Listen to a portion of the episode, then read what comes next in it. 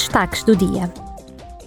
Uma delegação da Comissão da Cultura e da Educação termina hoje a sua missão a Varsóvia, na Polónia. Os deputados reuniram-se com representantes do governo, dos meios de comunicação social, da indústria cultural e da comunidade académica.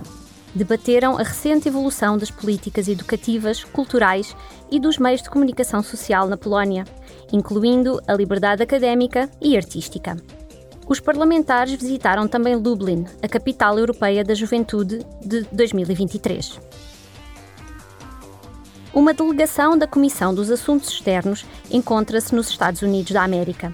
Os deputados visitarão Washington e o Wisconsin e debaterão uma vasta gama de questões, incluindo a política externa, a cooperação no domínio da segurança energética, a cibersegurança e o combate às falsas narrativas.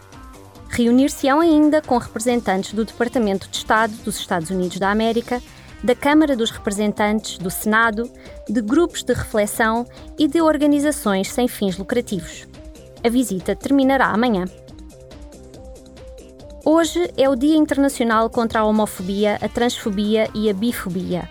O tema deste ano é Sempre Juntos, Unidos na Diversidade. A UE protege e promove o pleno exercício dos direitos humanos pelas pessoas LGBTI, na UE e em todo o mundo.